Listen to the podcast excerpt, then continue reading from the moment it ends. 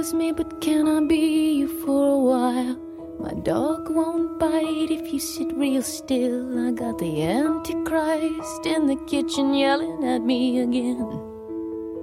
Yeah, I can hear. Been saved again by the garbage truck. I got something to say, you know, but nothing comes. Yes, I know what you think of me. You never shut up. Yeah, I can hear that. Hello，大家好，欢迎来到别人性。这一期我们来聊聊文学和女性。这期里我是去了跳岛 FM 做客，有幸和北京师范大学的张丽老师一起聊了一下他最近做的一个关于作家的性别观的调查结果。张丽老师这份调查呢，收到了跨越性别还有不同的年龄层的多达一百多份作家的回复，对我来说是一份挺有意思的质性的调查研究数据。所以我们从这些调查数据的结果说起，聊到那些说到文学和性别就绕不开的话题，比如说为什么女性作家这个女性总被当成一个减分项而不是一个加分项？呃，以及真正的所谓女性写作应该是什么样子？这期节目也是跳岛 FM 的第一期节目，它是由中信下面的大方这个品牌出品，是一个关于文学的播客电台，欢迎大家关注。我在节目中提到 Jessie Ball 的一本书叫《自杀式疗愈》，跳岛也提供了我们三本送给粉丝。节目发出来之后呢，请大家关注我们的那个微博 B I E 别的女孩，获取有关信息。Here, silent all these years go by, will I still be waiting for somebody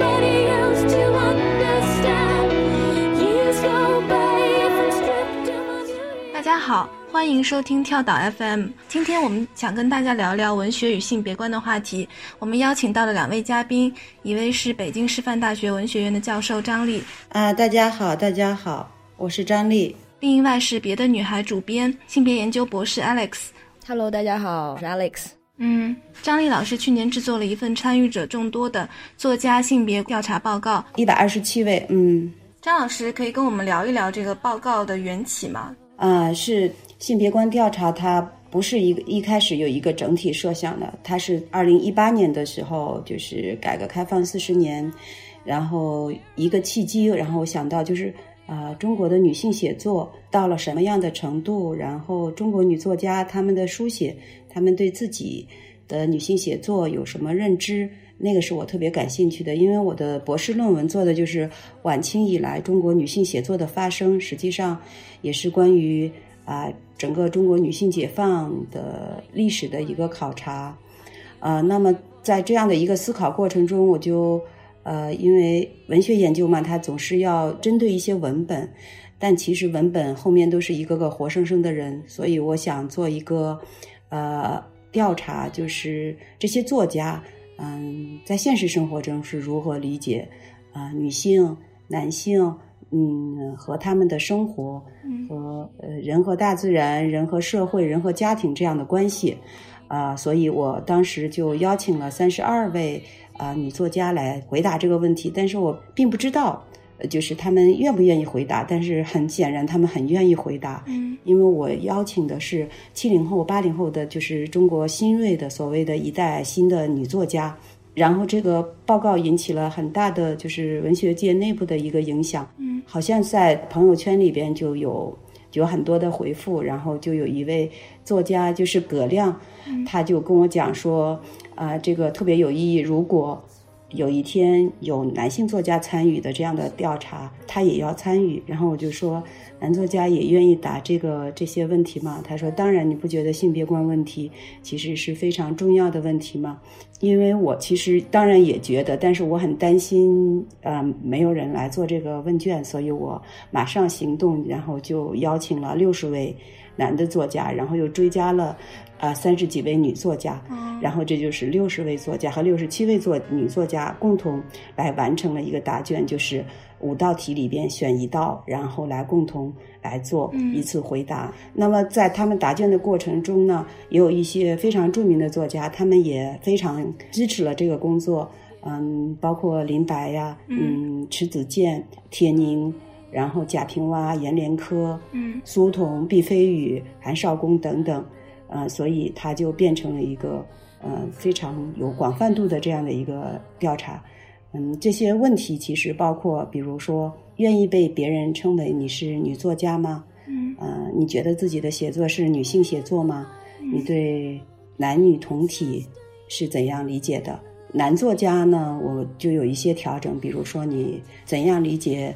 呃，你作品中的男性意识？你觉得你有男性意识吗？啊、等等这些问题，嗯呃，我自己觉得从作家的性别观来探讨整个中国社会的性别观是一个角度吧。嗯嗯嗯对，我觉得挺有意思的。然后那个，当然，我可以先说一下关于男作家嘛。我觉得男作家的反应其实还挺，对我来说可能更有趣，因为女作家可能的回答可能是还是意料之中的。女作家会说。自己的写作竟然被呃经常被人形容为看不出是女作家写的，但是男作家我的确也没有想过，就第一次看到这方面的问卷儿和他们的回答。对，哦，然后我觉得就是代际差其实是看得出一点儿的，但是这个代际差呢，在男性作家中可能更明显。但是从这个书面上给人的感觉，就是年轻一代的年男性作家里，好像对自己的性别观就是更有反思性一点儿。他们可能会更呃谦卑，可能或者可能因为成长在一个相对政治正确的这个环境里，然后很多男的年轻作家呢，已经呃开始对说什么很小心。这个是怕迫害是吗？不，我不想让这个。当然，我其实是啊、呃我觉得这一点很可爱啊。但是，因为我觉得这个反思性它是必要的。当然，可能反对的人会因此觉得啊、他们因为所谓的政治正确被束了手脚，然后那个说什么都不敢说。但事实上，那样的话，如果你这样的话说的话，也太抹去这些男作家的主体性了。他们就没脑子嘛，然后他们就是因为政治正确，就自己一套说头就全部改变了嘛。他们的这些答案里肯定是有自己的思考的。然后这些思考我里面，我觉得最难得的一点就是，他们很多人他们的意识是说，我现在还没有正确答案，我还不知道我这样做是是不是对的，但是我已经开始考，就是思考我对这个问题的呃角度，它是不是有合理性。嗯更重要的是，这个性别跟我已经不再是一个跟自己无关的话题。嗯像张楚说的，呃，我印象挺深的。他就说，发现自己的很多创作都是女性为主人公，然后的确承认他写作的时候遇到的遇到的困难是写性别，因为你写出来的女人就是没那么生动，然后你发现你可能真的不了解她们。然后他说他会主动的克服所谓的男性思维。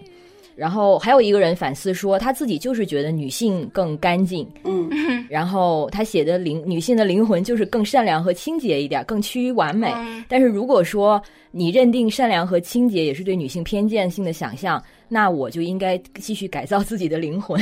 或者说让自己的灵魂更更更干净、清洁一点。所以这些都挺棒的。呃，我印象中挺挺深的是苏童，苏苏童可能是就成熟或者成名的男作家里表达出来的意识性、呃性别意识挺挺挺强的。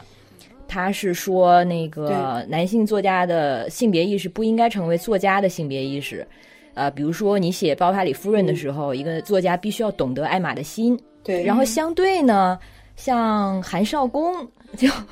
就说，我觉得啊，我没有这个所谓性别意识的这个阻碍，因为写任何一个他者都有困难，不光是性别、阶级、民族、经历、年龄等等等等，都是局都是局限啊，你永远不可能什么。就是那句话，就是不不是鱼怎么怎么知道鱼之乐？我们不是庄子，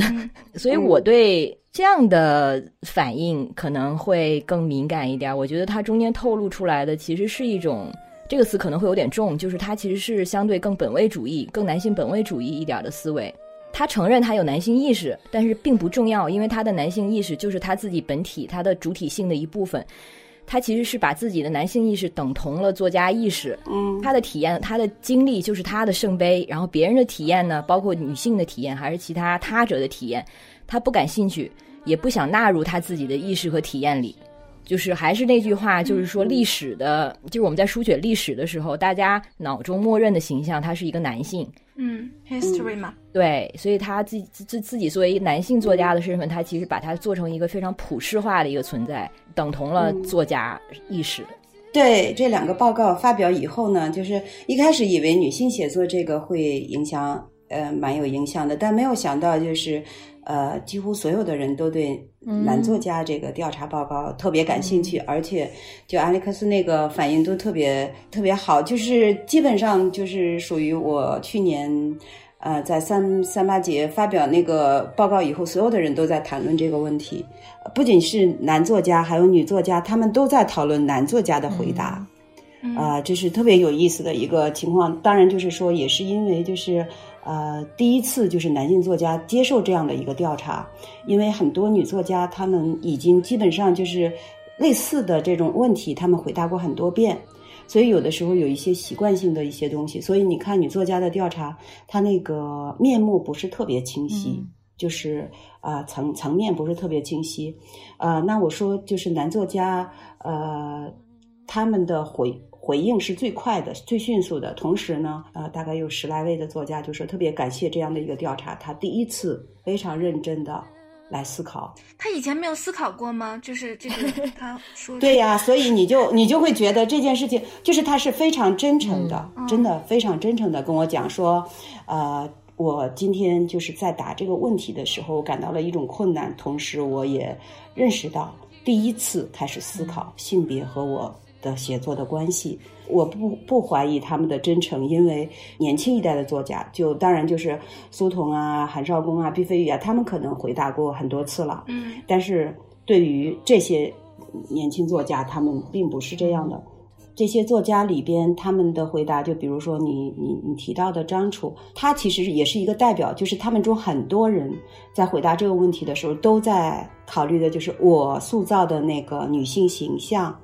呃，是否。呃，就是有男性意识，就是他们的回答里边都有这样的一个反思性的一个东西。嗯，我觉得这个还是呃让我很感慨的一个地方。然后阎连科老师他有一个回答，因为他是手写了十四页给我，所以我印象特别深刻，也特别感慨。感慨有两个人手写，一个是阎连科老师，一个是贾平凹老师，然后就是传传过来的传真。呃，那阎连科老师他回答，他说他他认识到，就是在自己以前写的是女人而不是女性。他在写女人的时候，他并没有就是觉得她是一个，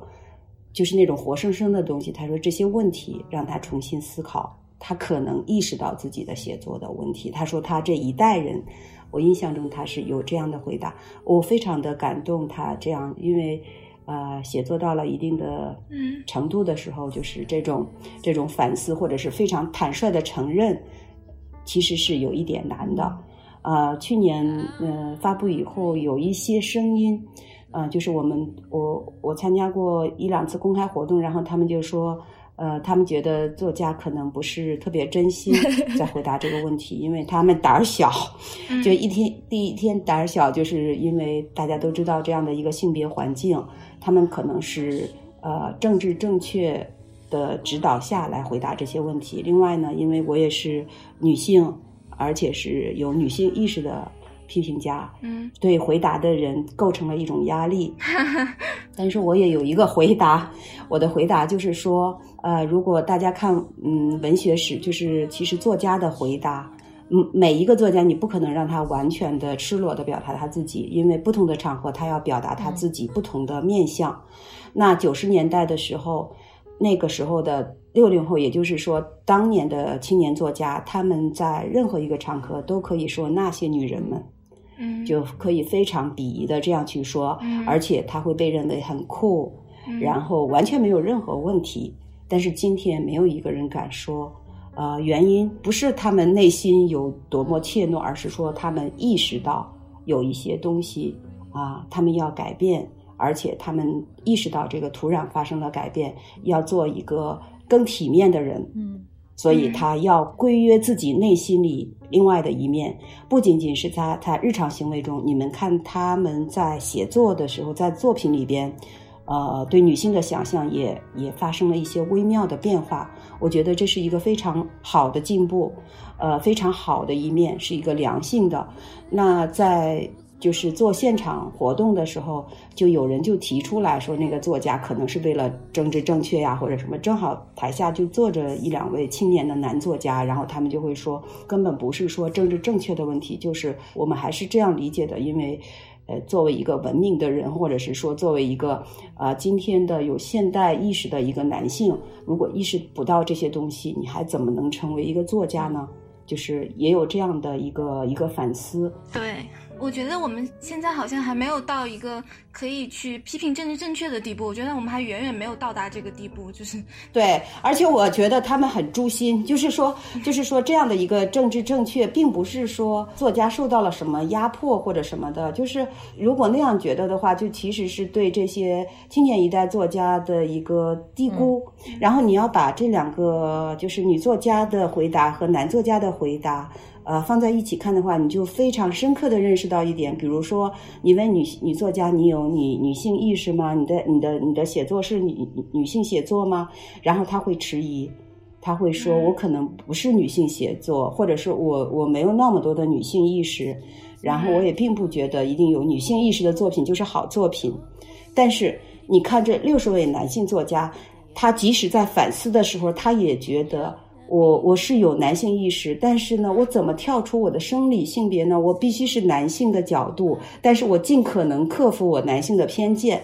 就是在这样的一些回答里边，你会发现他对自己的男性身份的那种呃安全感，嗯，那种确信，但是你会看到女性她的不安全感、不确信，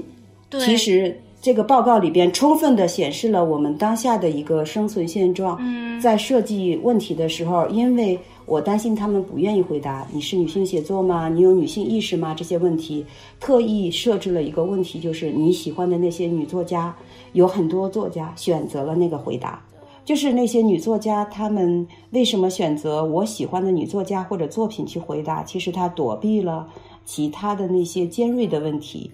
就是你说一个喜欢自己女作家就比较比较容易一点，比较放松一点，所以设计了那个问题。但在那个问题里边，你会看到很多，虽然他不愿意承认自己是女性意识或者女性写作，但是你会看到，比如说呃沃尔夫啊，还有奥斯汀啊，还有阿特伍德呀等等，其实他们深具女性意意识的女作家，就是他希望成为那样的人，但是他不愿意说出来。所以这里边是有一个很委婉的东西在，嗯，好像说去这个躲闪的态度，似乎是认为写的不像女性就变成了一种褒奖，或者是说在讨论文学的时候，更好的是不要去纠结于男女性别之别，在文学里面讨论性别问题，这个根本就不重要。嗯，我觉得可以从那个张老师那个问卷里，不是有一个有一句话是问沃尔夫那句话吗？好的文学都是雌雄同体，看大家怎么怎么反应，是否同意。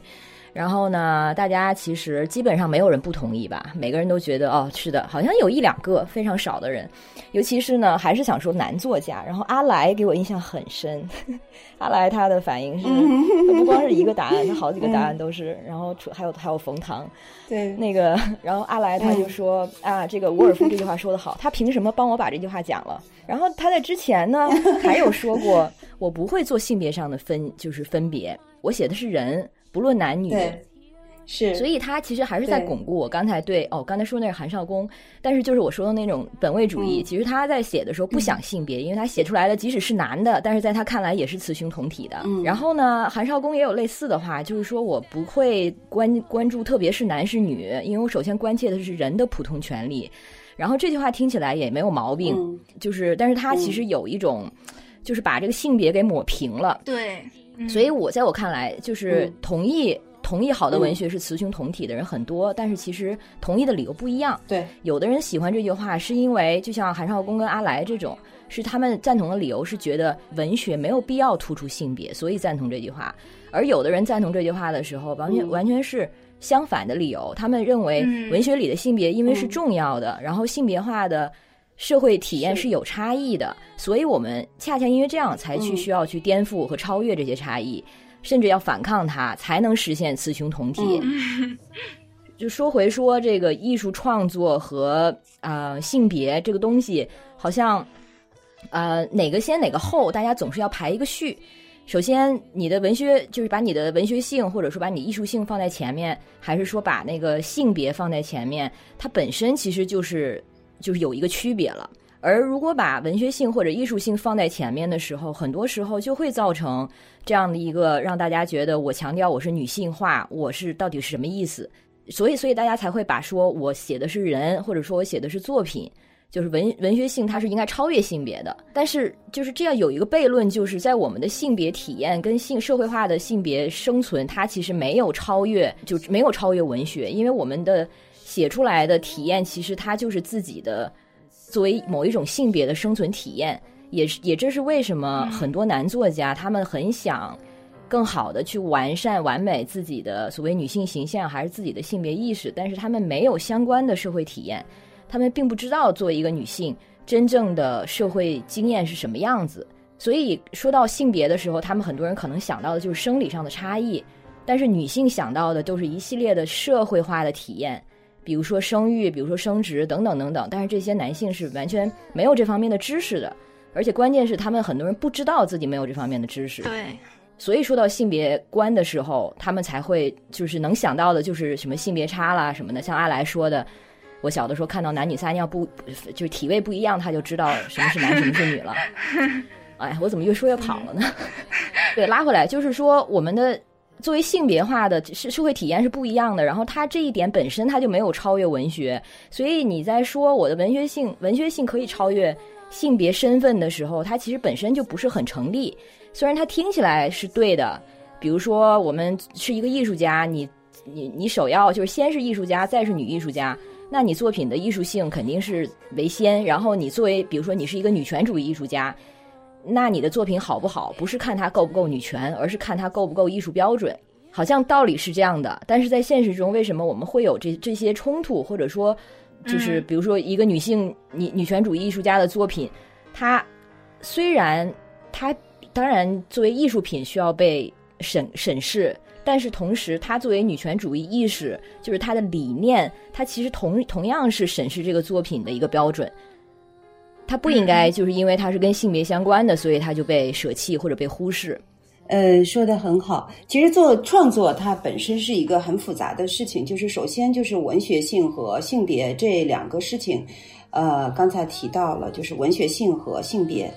嗯，其实呢，就是。并不是说一个人他是男性，他就啊只能写男性的事情，也不是说只女性她就，呃，其实，在很多作家问那个问题说你的性别意识是什么时候开始有的，在这个问题的时候，呃，故意没有解释，也没有从来没有人问我，但其实所有的作家都理解成了你的生理性别。嗯，就是你你你你刚才举的例子，全都是他们都在说自己的生理性别。但是一个社会化的人，首先要意识到自己的社会性别，就是你可以是一个男人，但是你可以站在一个女性的或者弱者的或者边缘的或者其他的身份去理解问题，不是说你的你的生理性别决定了你看问题的一切，呃，这不是这样的，这是需要反思的。那么，关于文学和性别，就是关于文学的判断标准和文学的话语或者文学的讲述方式，它是由男性制定的。嗯，因为在最早的时候，就是男性他有这样的一个书写的权利、阅读的权利，然后他建立了一整套的关于什么是优秀的小说、什么是优秀的诗歌。所以，当女性开始拿起笔来写作的时候，什么是好的？那其实那个标准就是那样男性的，所以你们就会知道，就是女性在写作的时候，她一开始是没有自己的声音的，她要模仿男人去写作，而只有她模仿了男人写作，然后才会被认可。所以我们也知道，在历史上有一些女性，她要用男性的名字来写作，因为大众或者是整个社会她不允许或者不接受。那从不接受到接受，要有一个漫长的一个过程。那么。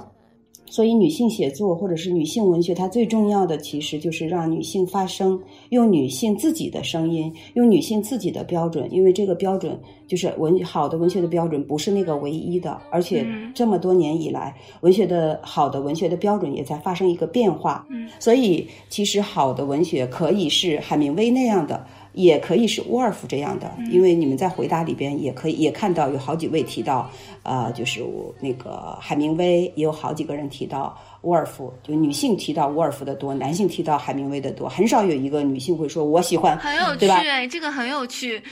对她非常有趣的。所以女性写作的时候，就是女作家她她为什么不愿意承认？我想一方面就是女性她不安全感，另外一个方面也跟我们现在的就是对女性写作理解的那个土壤有关系，因为。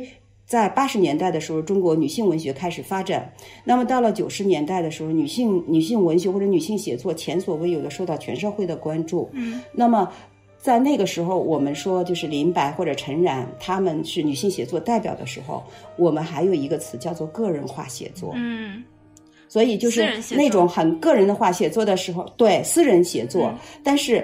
恰恰是那个时候的女性写作，以突出个人和私人的方式获得了全全社会的一个瞩目，但其实那个对女性写作这一个行为本身是一种伤害。嗯，就是女性写作或者女性文学，它目的是希望女性的声音放在一个全社会能够看到的一个角度去写，在她在获得全社会关注的时候，实际上也是把自己的自我空间其实在在缩小。压缩了。嗯，对，对，然后紧紧接下来就是身体写作和美女写作。嗯那他虽然得到了全社会的这种广泛的关注，但显然不是完全正面的和文学的或者有品质的这种关注。嗯所以在那个时代，就其实是在八十年代的时候，整个中国的知识分子或者文学批评界，呃，不管男女，他们都喜喜欢讨论女性文学的发展、女性文学的未来。但是通过个人化写作、呃私人化写作，女还有那个身体写作，在接下来就是还包括一次，就是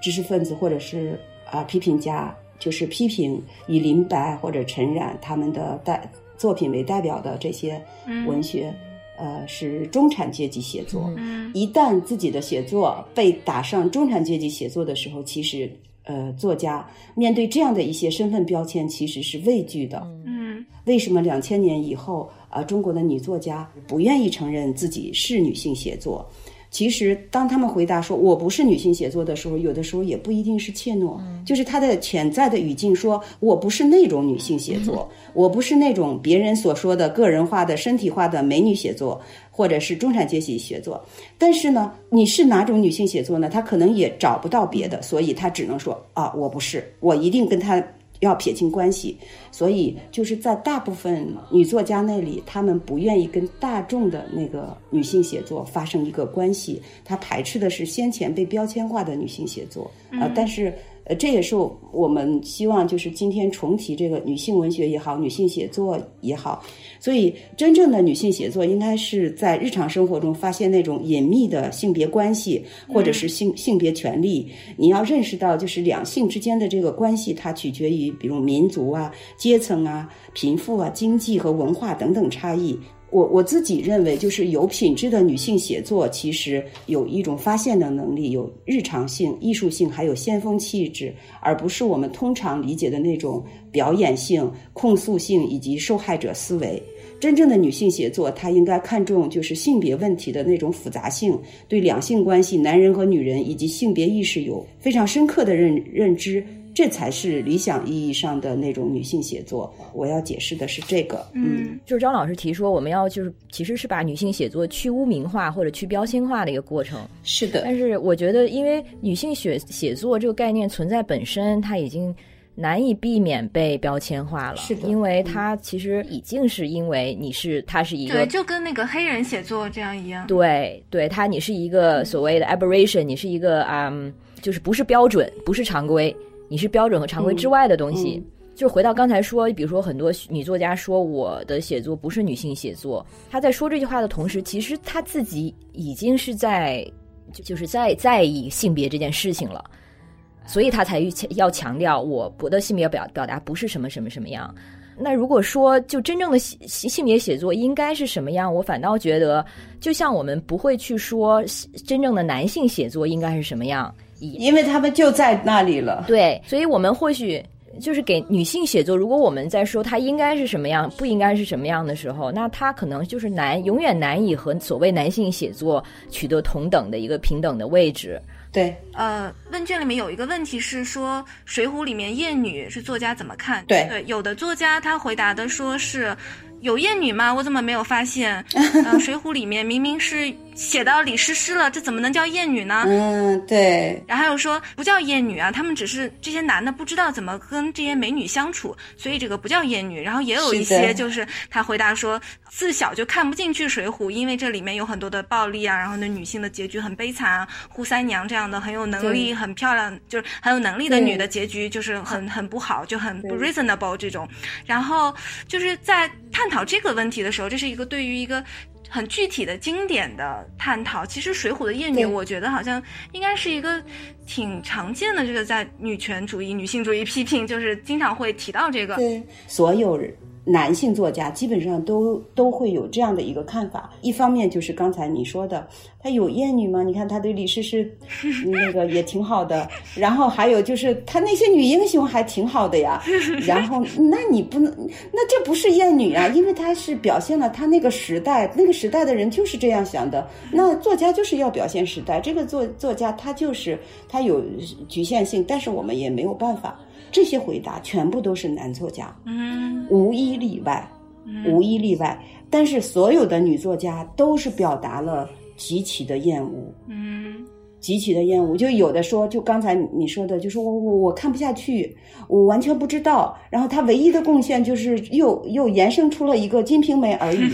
所以其实这个这个非常容易的就发现了性别观里边其实是有隐秘的。对这个问题的回答，你能看到性别性别的一个一个差异。即使那些最觉得自己没有性别意识的那些女作家，她也有一个本能的一个一个反弹，觉得这个我看不下去，我不同意，我完全不同意。即使她非常温和的表达，但在这个问题上，基本上都是这样。只只有大概有一两位女作家表达了啊，这个作品反正就是英雄爱美人或者英雄对美人之间的什么，就有一一两位这样说，但大部分。尤其是年轻的发成发表了一个非常激烈的一个看法，我还蛮欣赏的，因为我自己是非常的厌恶的。即使嗯，男作家他们的回答有有有道理，比如说是时代的局限，它其实是反映了时代，反映了现实。但是你也要承认，它反映的就是那个时代的厌女症。嗯，这个这个是可以啊，但是他并不这样说，他只是说他反映了这个，那没有办法，就是那个时代，但是他会内心里边原谅他，觉得呃这个是可以原谅的，但是大部分女作家是不能原谅的。嗯嗯，因为我小的时候还挺爱看《水浒》的。但是我我我比较说明的是，其实它就是跟我们讨论的也是紧密相关。因为我喜欢看，是因为我把它当做一个你知道那种少年漫画，嗯，我把自己带入的是男性的角色，嗯。而我们就是读书的时候，其实很多时候作为读者都是这样做的。而如果你就是你的你对自己的女性身身份特别的感觉特别强烈，或者是特别自觉的话，很多时候读东西会有一种。错位的感觉或者失语的感觉，你没法带入进去。嗯，所以我们会看到的这个现象就是，她如果说女性的声音或者是她的这个形象重现在书中，她是就比如说她是看不到的，或者是被听不到的，那从这一角度来说的话，她可以或许的确可以被呃指控为厌女，但其实这个就是我们是也是所谓女性生存困境的一个问题。因为我印象很深，有就是 Sylvia Plath，就是写那个啊中型照的那个小说的那个那个女作家，嗯嗯，她有一段话是说，她非常非常渴望可以像一个男人一样，和比如说啊街头的工人，或者是水手，或者是战士们去混在一起，然后去那些酒吧，去啊那些所谓。尤其是在当时还非常男性化的社交场合，成为一个场场场景中的一部分，然后可以就是匿名的，没有人会在意他，他就可以在那边听别人，然后记录别人，然后这样去参与。但是他不能，因为她是个女孩儿。然后她的烦恼就是在于，她想加入这样的场景中的时候，她总是会被误解，好像她是在去邀请或者去勾引对方。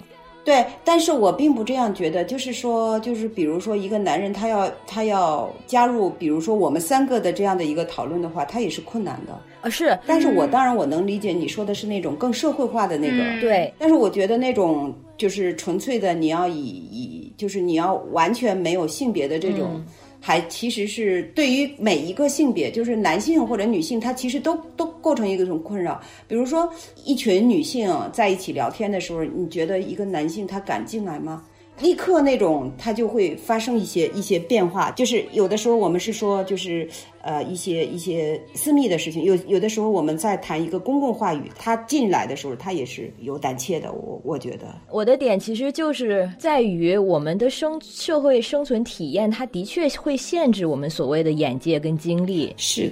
这是一个客观现实。是的，你这里边有一个特别好的问题，但是中国女性写作里边其实是非常欠缺的。就那会儿我们说的那个主妇文学嘛，嗯，其实你看八二年出生的金智英是是特别典型的。而且为什么中国没有这样的作品？而且你说中国。就很多女作家，她们擅长写的乳房哺哺乳和生育。我要告诉你的是，中国当代女作家几乎无人写这个话题。嗯，对。去年文艺报有一篇文章，这篇文章是在讲中国科幻文学，然后在他说到中国科幻文学这些的女作家、女科幻作家写作的时候，相对来说，他们他是跟美国还是跟反正西方比吧，都都避开了性别的角度和女权的主题，似乎他们都是害怕被。定位为女性写作或者是女性主题，嗯，这个文章的观点说，这个其实是对于女性经验的一种浪费。那我就想问一下，就是，就是在科幻，它其实已经限定到科幻，就是在只是在科幻写作中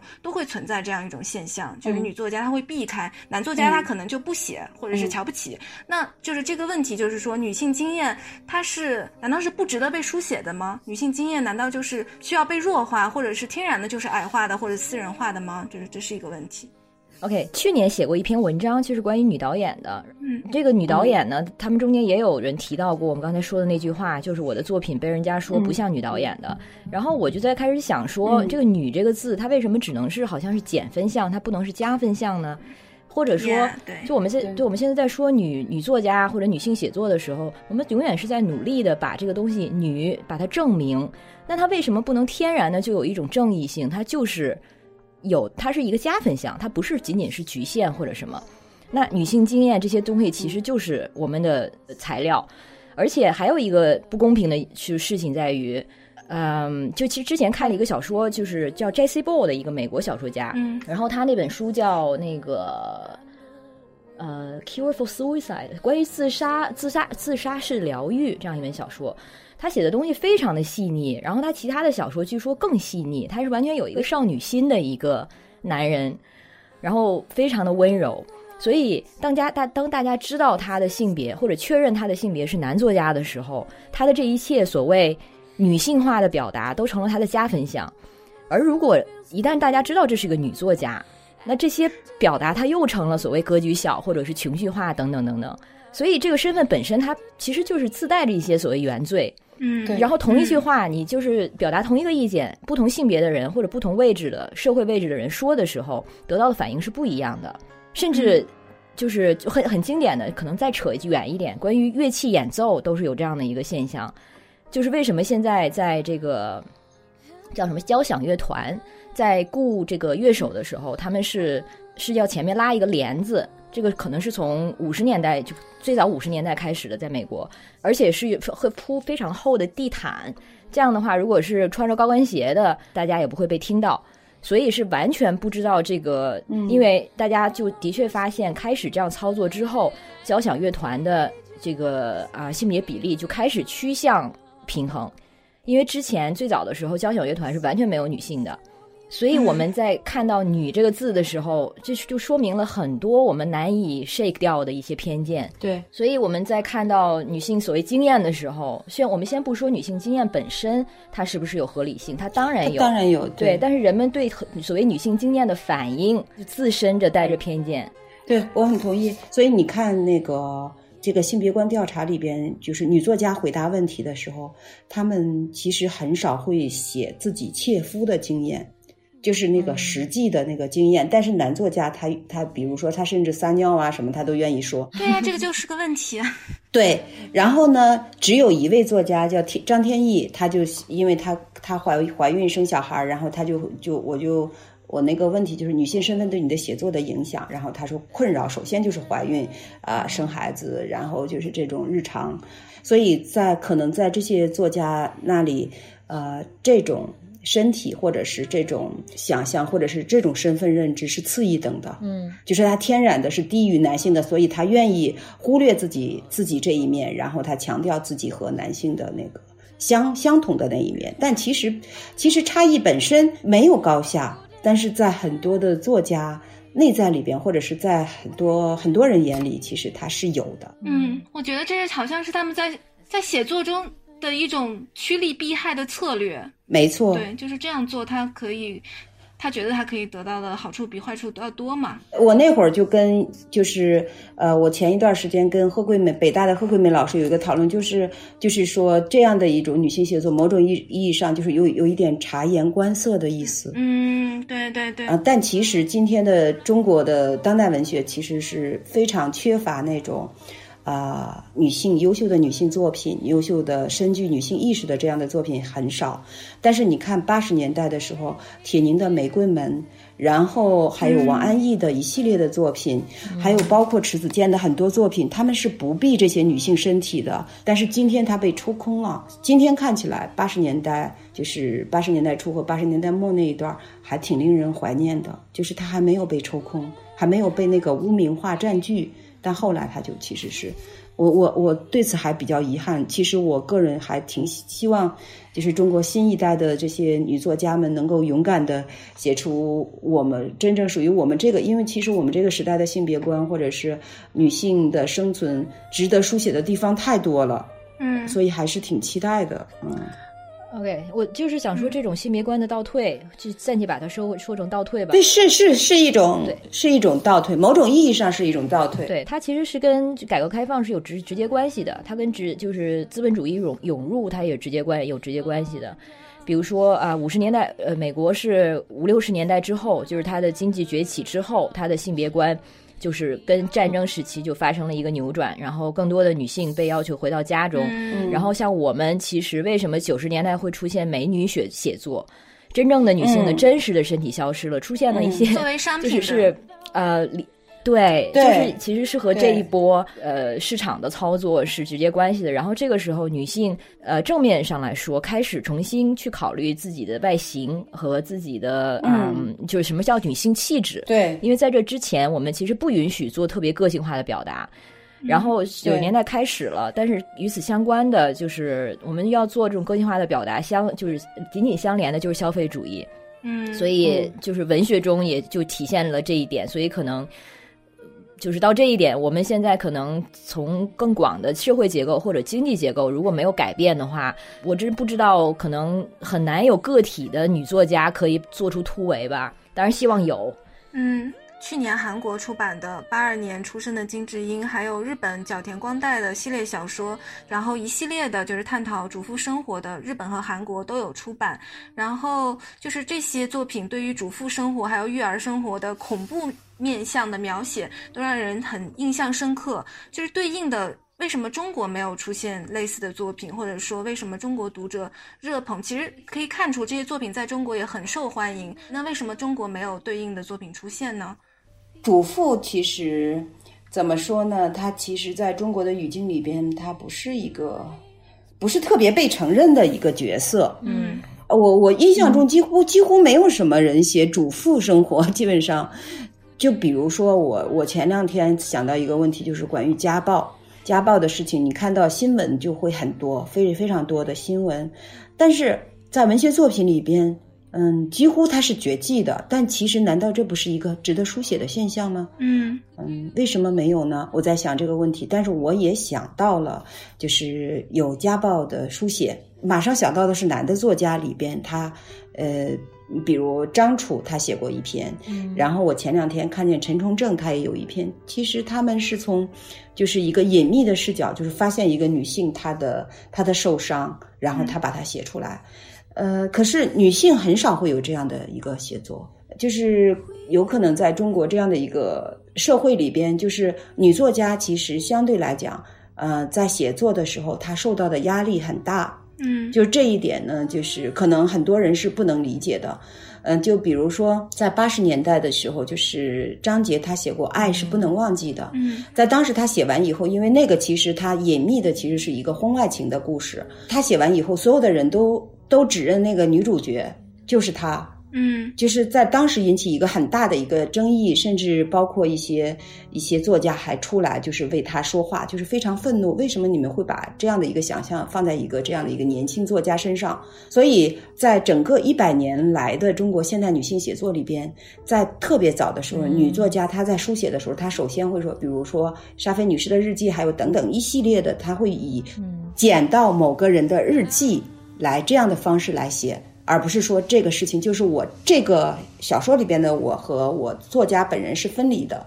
就是这样的情况是非常多的。那到了就是我们今天，就是你看那个孙平，她被认为是新一代的女性，就是写女性写的很好的作家。那其实她的回答有一些很愤怒的地方，就是她就会觉得，就老写那样的一个女性形象，受害的。呃，或者是就是那种愤怒的女性形象，所有的人都指认那个形象就是她，或者就是会会把这个女主人公和作家本人就是叠合在一起，包括林白的一个人的战争都是这样的。所以很多女作家在写作的时候，她是要层层包裹，最后变成无意识的束缚自己。嗯，但是反过来说，男性在这方面书写的压力就很少。就是并不是说所有的男作家写了什么，大家就会说他就是那主人公，几乎不会这样。这也是当下的很多，呃，本来我们觉得她应该很勇敢的女作家，但是她没有办法，她首先要顾及到自己的现实的生存。嗯，我觉得对刚才张老师说到的这个的确，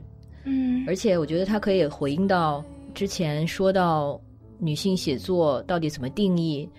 然后我看很多作家在回答问卷的时候也都会经常。呃，会去 reference 的，就比如说像提出这个女性写作的那位，就是 Helen Cizu，然后，呃，当然她的这个原文和这和翻译成女性写作可能是不不是完全正确的，但是我的理解中，他说的女性写作其实就是恰恰要从你个人的身体经验出发，对，他叫以血代墨嘛，对对，就他说那个 white ink，对，就是女女性哺乳，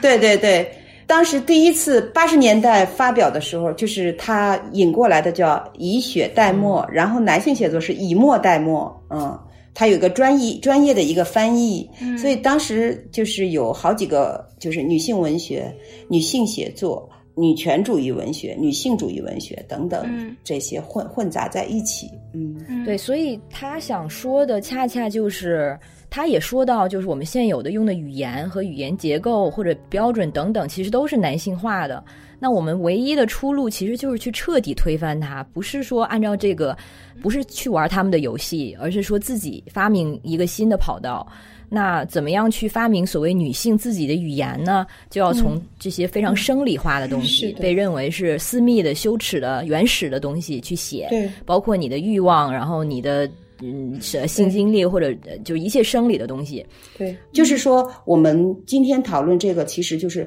首先，女性的气质或者是女性的特质，它不应该被泯灭。就是不管从哪个角度，它都不应该是这样。其次，受害者的或者是那种那种思维，呃，没有，就是不在那样的一个维度里边去书写，女性依然可以书写出好的作品，甚至超过。就是他的同时代，因为很显然，就是铁凝也好，王安忆也好，迟子建也好，超越了他同时代的诸多诸多作家，这是一个事实，对吧？所以呢，他们已经找到了这样的一个语法，新一代作家也应该去找到这套语法。但是我还是有一点不明白，就是受害者的这个心态或者受害者式的写作为什么不好呢？就是比如说。一个纪实文学，就是一个一个一个记录式的，它是可以的。但是就是，呃，沃尔夫他也曾经评价过，比如说《呼啸山庄》和《简爱》的写作，啊，他们之间就是两个都是女作家，两个都是女，可以都作为女性文学，但是你会看到。就是它还是有高下的，就是《呼啸山庄》要高于就是《简爱》，嗯，一个非常重要的一个原因就是它更平静，就是它不是一种就是受害者那种呼号式的。最早的女性写作就是从艺术上来讲，因为她只是看到了自己的受害者思维以后，她并没有看到一个更广大的一个世界，就是呃，我与男性。啊，我与孩子，我与社会和我与大自然的时候，和他眼里只有我和男性这样一个关系。其实这这个从艺术品质上来讲是有欠缺的。我说的是文学性，嗯，就是当然，在一个特殊的时期，比如说在最早的女性文学发生时期，这样的作品它特别有意义。但是，比如说一百年以后，你回头去看卢印的很多作品，就是他当时的那些呼号，你只能把它当做一个社会的文本，你不能把它当做一个文学作品来看，因为它不能跨越它的时态，使我们今天跟它产生共鸣。但是相对而言，比如说《倾城之恋》也好，《金锁记》也好，它虽然也在写一些，呃，女性的生存，甚至是那么卑微的一个生存，比如说《金锁记》，但你依然会觉得它超越了一个时时代，写的是女性全体的生存，它写的是一个普遍性。真正的文学作品或者艺术作品，它要表达一个普遍性的一个东西，而不是局限在它的时代。这是。我们讨论女性文学的时候，其实它是有两部分，一个是女性的声音，第二个它还要有文学的品质。如果只是表达一个女性的呼嚎或者哭喊，它只能作为一个社会的记录，而不是真正的艺术品。这个是也也也很显然应该作为我们讨论的题中应有之义，因为它毕竟是讨论的文学性别观呢，它其实是。呃，观察一个作家或者一个文学发展的非常重要的、至关重要的一个方向，但它并不是唯一的一个尺度。嗯，比如说那个林淑华，她是中国现代文学史上的一位女作家，她也写了那些不可见的女性，比如说闺秀啊，还有那些旧式的太太。啊，她是一个女性写作的文本。那么。呃，沈从文他也是一个呃现代作家，他和林淑华是同时代人。他的作品里边有一部分，沈从文有一部分作品对女性的态度有一点怎么说呢？就不是特别那么尊重，或者有一点油腻。那么，那你当你在文学史上评价这两位作家的时候，你不能因为林淑华特别有。有有有有写了女性的生存，所以她的文学品质要比沈从文高，可能还不能这样说，因为它很复杂。呃，但是呢，就是说沈从文的那个性别意识是给他的作品并没有没有那么多的加分，但是他并不是他所有的作品都这样，他只是一一小部分。所以整体来看，那文学史上的地位显然沈从文要高于林淑华。嗯。我我我想举这个例子，就是说，啊，性别意识很重要，但是它还应该在文学的范畴里边去讨论。比如说，鲁迅，我们为什么会觉得他很伟大？就是他写的作品，他是中国，就是说深具性别意识的那种，在小说里边深具性别意识。你想啊，就是那个祝福祥林嫂这样的一个如此卑微的女性，她把她作为一个活生生的人，嗯，然后。呈现出来写得如此之好，嗯，然后完全把它镌刻在了我们整个中国文学的这个长廊里边。而且他说，就是关于女性贞操的那些讨论，所有的那些，他既写评论，关于女性女性贞操的那些评论他都有，但同时他把他这些想法用艺术性的手法完全融合在了祥林嫂这个人物形象身上。那么我们看到了千百年来。呃，那些压迫，所谓的呃夫权、父权等等这些压迫，全部在这个女性身上。但她同时不是说教的，不是受害者思维。就是祥林嫂，她在她那个时代，她就是一个活生生的人。很多人就说，这个祥林嫂就像我们家的佣人一样，就是我身边的人。但是，一百年以后，我们再看祥林嫂，我们依然觉得祥林嫂的很多气质，依然在我们今天很多人身上都有。我说的那个很高级的那种性别意识，嗯嗯，这是个很高的标准。是的，嗯，就是我们讨论的时候，我们要知道那是高级的一个标准，但是这个标准要在，嗯。一百年前，包括胡适，他最早的发表的那个美国的妇女，他就说，那个时候才是一九二零年。然后一个女性，她没有结婚，没有生孩子，然后她非常自信的和大家一起交流。然后他就问，一个女性没有结婚，没有生孩子，她不属于任何的家庭，父亲什么，她依然。是值得的，他的生命依然是有意义的。那个时候他就提到了这一点，就是其实包括那个周作人，他们当时的性别观都是非常现代的。一百年以后到今天，我们很多人的那个性别观反而不如我们一百年前的那些那些男性知识分子。他们是男性，同时同时他们深具社会性别意识，他们有他们站在女性的那一面。我觉得这个是特别了不起的，所以我我就强调说，有人有生理性别，其实他也有社会性别。一个男性在这样的一个社会里边，嗯，他意识不到自己在某种程度上实际上是一个既得利益者，嗯。嗯，其实就说明这个人是没有反省意识的，嗯。就是我们社会里边有很多内在的那种不平等，嗯。就是那种心照不宣的东西。嗯我身边有很多的男性的同行，他们其实是意识到的，嗯他们对此有有反省。我觉得这个就特别值得尊敬。但有些人他可能是浑然不觉，但还有一些人可能他知道了，他假装不知道。嗯我觉得那个知道了假装不知道的就特别不可原谅。嗯，揣着明白装糊涂嘛。没错，我我觉得这个是不能原谅。有些人他完全他需要需要慢慢去认识，我觉得这个也是可以理解的。但是你知道，你还强调说已你们已经得到的够多的了，这个社会对你们特别好了。因为我们也看到这样的言论，就是包括就是就是好多男的回家就听老婆的等等。嗯但我觉得恰恰说这些问题的时候，恰恰说明是有有有可能是揣着明白装糊涂吧。节目的最后，也请两位嘉宾向我们的听众分享一本自己正在读的书。我最近读的一本书是萨义德的《知识分子论》，三联书店出版的。其实我以前也读过这本书，但是啊、呃因为现在是一个特殊时期，啊、所以重读感受还是很不一样的。其实这本书是萨义德对知识分子这一重要议题所做的一个思考，有两个看法我特别喜欢。第一个，他说，真正的知识分子是不世出的罕见稀有之人。那另一个看法是，把知识分子的职责想成是时时维持着警觉状态，永远不让似是而非的事物或约定俗成的观念带着走。